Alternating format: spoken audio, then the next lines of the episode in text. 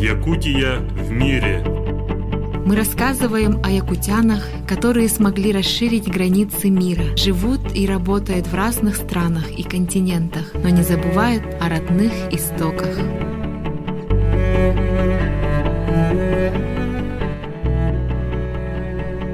Добрый день, дорогие друзья!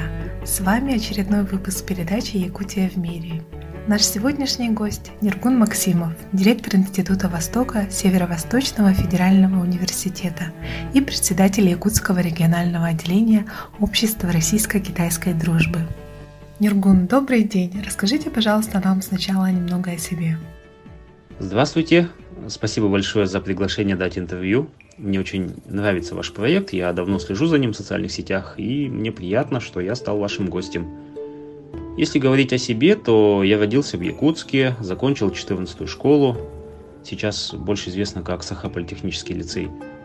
А после окончания школы я поступил на восточное отделение факультета иностранных языков ЯГУ. Помню, в то время был настоящий бум китайского языка, и в нашем университете не так давно открылась кафедра восточных языков – Конкурс на поступление тогда был очень большой, а, кажется, чуть ли не до 100 человек на одно бюджетное место. И вот, несмотря на большой конкурс, я поступил и пять лет занимался китайским языком в стенах нашего университета. Когда мы выпускались через пять лет, а, ЕГУ как раз поменял свой статус на федеральный, и мы стали первым выпуском Северо-Восточного федерального университета. Во время студенчества мне еще выпал шанс пройти языковую стажировку в Китае. А, мне повезло побывать в Китае как раз а, в год Олимпиады в Пекине. Это был 2008 год. А, Ягу нас тогда направил в маленький городок в провинции Шаньдун, который назывался Линьи. Это неподалеку от местности, где родился Конфуций, кстати. Ну, потом я еще неоднократно стажировался в Китае, ездил уже самостоятельно повышать свой уровень китайского в Харбин, Пекин. В Китае я еще закончил магистратуру по специальности экономика и управление образованием. А сейчас параллельно работе уже учусь в докторантуре Хелундианского университета по направлению прикладная лингвистика. Несмотря на молодой возраст, вы входите в число лучших китаистов нашей республики. Можете рассказать, когда у вас впервые появился интерес к китайскому языку, что или кто повлияли на ваш выбор? А благодарю за комплимент. Я часто люблю говорить, что в деле изучения китайского языка нет предела совершенству. Я уже больше 10 лет связан с китайским языком и все еще продолжаю изучать его. Что касается интереса к китайскому языку, то еще в школе я активно участвовал в олимпиадах по иностранным языкам. И очень хорошо помню, как однажды один из членов жюри, очень уважаемый мной педагог Лидия Михайловна Неворотова, сказала мне, что я прямо должен поступить именно на китайское отделение – факультета иностранных языков. И я, недолго думая, внял совету Лидии Михайловны. В моем выборе меня поддержали мои родители, и я подал документы э, на восточное отделение ФИА. Собственно, можно сказать, что на мой выбор повлияла не только Лидия Михайловна, но и в целом популярность китайского языка на тот момент. Почему, на ваш взгляд, нужно изучать китайский язык и культуру Китая? Здесь я бы хотел процитировать Джека Ма, основателя всемирно известной компании Alibaba – он однажды сказал, что сейчас в Китае принимаются многие важнейшие решения по вопросам мирового развития, и в Китай надо ехать, чтобы принимать непосредственное участие в принятии этих самых решений. Я разделяю эту точку зрения. Ни для кого не секрет, что роль Китая в современном мире, если не лидирующая, то одна из лидирующих точно. Это также и основной и стратегический партнер России на международной арене – Учить китайский язык и заниматься исследованием Китая, я считаю, перспективно во многих отношениях. Только посмотрите, с какой скоростью все китайское входит в нашу привычную жизнь. Если в 90-х годах учить китайский было экзотикой, и у многих Китай ассоциировался с китайским рынком и ширпотребом, то сегодняшний Китай – это абсолютный лидер в инновациях, науке, современных технологиях. А, мы все пользуемся телефонами таких брендов, как Xiaomi, Huawei – почти все заказывают те или иные товары с Алиэкспресс. Вот даже у нас из Якутска есть прямые рейсы во многие города и курорты Китая. Возможно, среди тех, кто слушает этот выпуск, есть те, а, кто хотел бы начать изучать китайский. С чего стоит начать? Какие источники в интернете или какие курсы вы бы рекомендовали? Сейчас в интернете огромное количество различных курсов и видеоуроков по китайскому языку. Даже в Инстаграме очень много пабликов, где различные блогеры тоже обучают э, китайскому языку. Я бы порекомендовал обратить внимание на мотивационный курс известного российского переводчика Дмитрия Петрова, который за 16 занятий обучает азам китайского языка. Хоть э, и Дмитрий не профессиональный китаист, но он делает это, знаете, в такой очень доходчивой и занимательной форме. Вот именно с этого, я думаю, и можно начинать. Но, наверное, я бы еще порекомендовал и наши курсы. В прошлом году на базе СВФУ при поддержке Генерального консульства Китая в Хабаровске мы открыли китайский культурный центр. И вот как раз-таки в этом центре мы и проводим курсы китайского языка для начинающих. Записаться на курсы могут все желающие. А всю информацию о курсах и других мероприятиях э, можно найти в нашем паблике в Инстаграме. Паблик называется «Саха Восток», или вот на нашем сайте, который тоже называется saha-восток.ру. Нергун, спасибо большое за рекомендации. Я думаю, что к ним обязательно прислушается. Получается, что вся ваша деятельность, и работа, и общественная деятельность, и научная работа, все связано с Поднебесной. Расскажите, пожалуйста, немного обо всем этом. Я работаю в университете, являюсь директором Института Востока и параллельно руковожу работой а, представительства нашего университета в Китае – Вся моя деятельность э, в основном связана с э, международным сотрудничеством с Китаем. В частности, это область образования и науки. А наш университет в Китае реализует множество проектов. Это уже упомянутое мной представительство в Китае, которое мы, к слову, открыли в прошлом году в Харбине. Также мы руководим сетью центров русского языка и культуры в Китае, которые открыты и функционируют на базе наших вузов-партнеров. В целом, наша деятельность в Китае связана с пропагандой СВФУ, привлечением китайских абитуриентов к поступлению в наш университет, ну и также ряд направлений работы, связанных с государственной политикой нашей страны в области продвижения и популяризации русского языка и культуры за рубежом.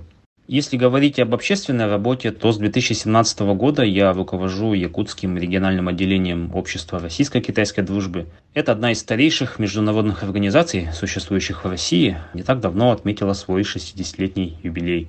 Основная цель а, данной организации, если выразиться кратко, то это содействие установлению и развитию дружеских и партнерских контактов между российскими и китайскими организациями. И здесь мы занимаемся не только вопросами образования, такими, например, как э, помощь и консультации выпускникам школ в поступлении в вузы Китая, но и оказанием содействия местным предприятиям в поиске и налаживании деловых контактов с Китаем. Здесь, например, мы активно занимаемся продвижением а, туристического потенциала Якутии в Китае. При нашей поддержке два туроператора из Якутии уже принимают туристов из Китая. В этом году у нас были большие планы в этом направлении, но, как видите, вмешался коронавирус, и планы мы отсрочили до лучших времен. Отдельным направлением нашей общественной работы является взаимодействие с Саходиаспорой в Китае. Наверное, многие знакомы с нашим информационным проектом «Наши в Китае», в рамках которого мы также, как и вы, берем интервью у наиболее успешных и заметных земляков в Китае.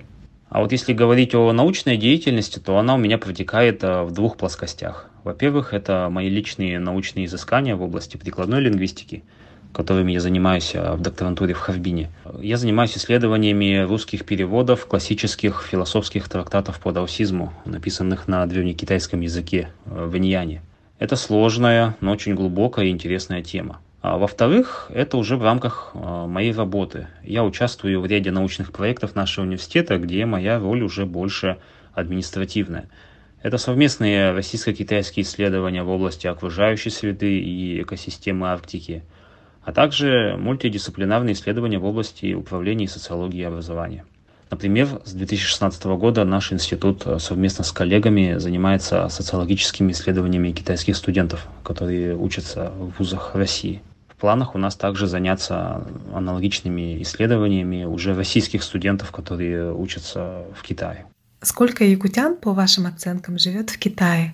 Какова среди них доля тех, кто там учится, и тех, кто там работает? Официальной статистикой выезжающих в Китай я, к сожалению, не владею, но как-то мы попробовали подсчитать примерное количество студентов из Якутии в Китае.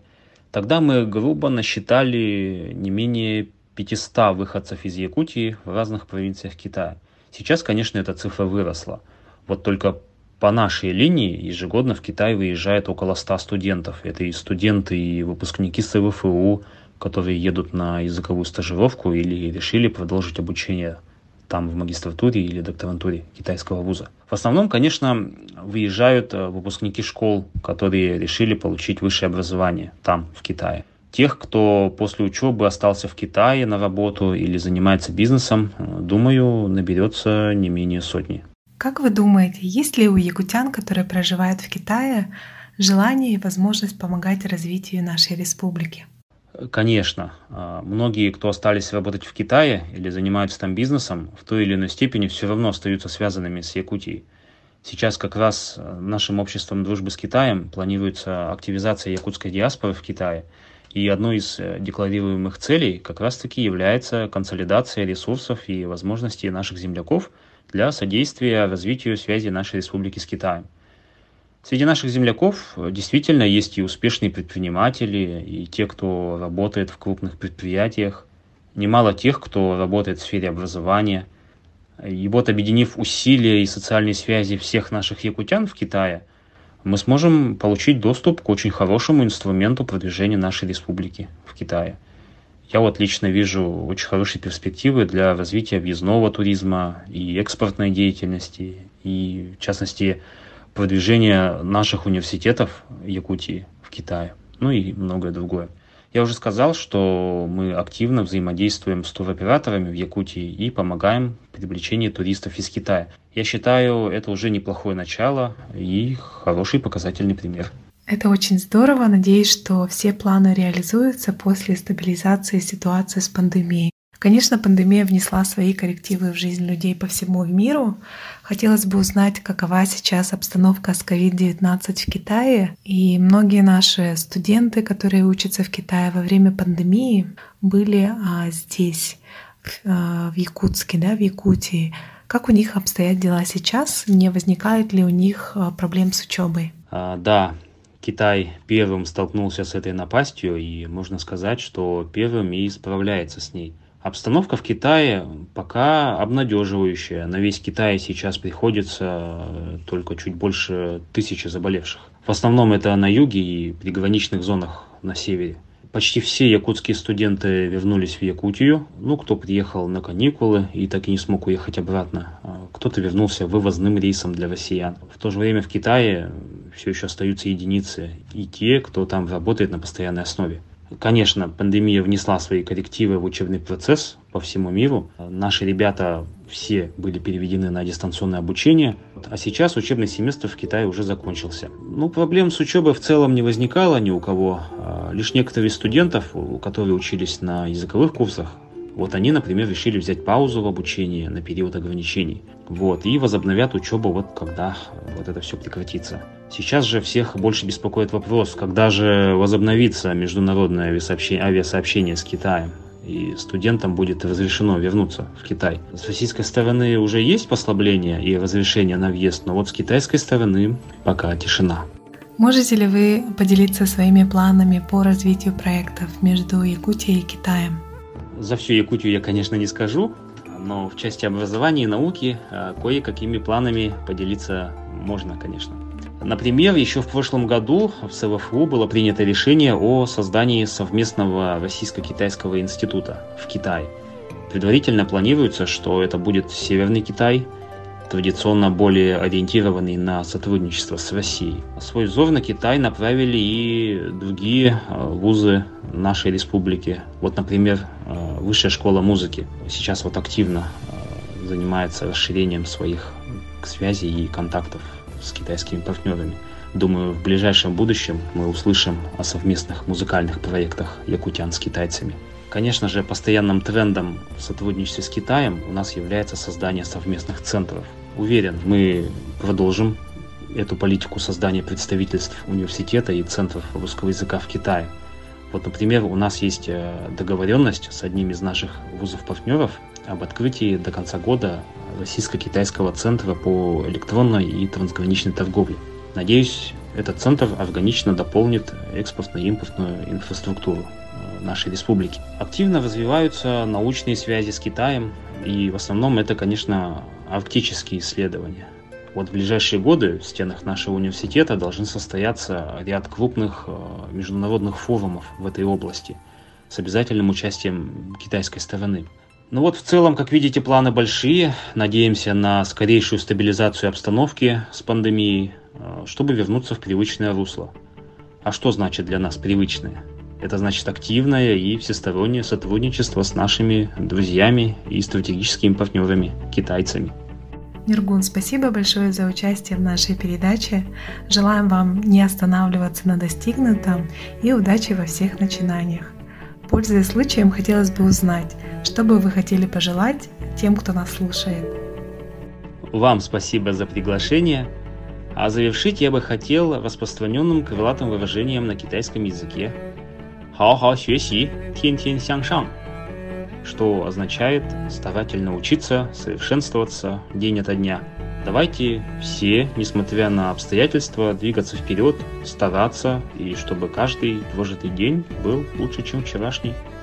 Друзья, я напомню, что у нас сегодня в гостях был Нергун Максимов, директор Института Востока Северо-Восточного федерального университета и председатель Якутского регионального отделения Общества российско-китайской дружбы. Для вас сегодня работали Екатерина Голикова и я, Савина Данилова. Удачи вам, до новых встреч!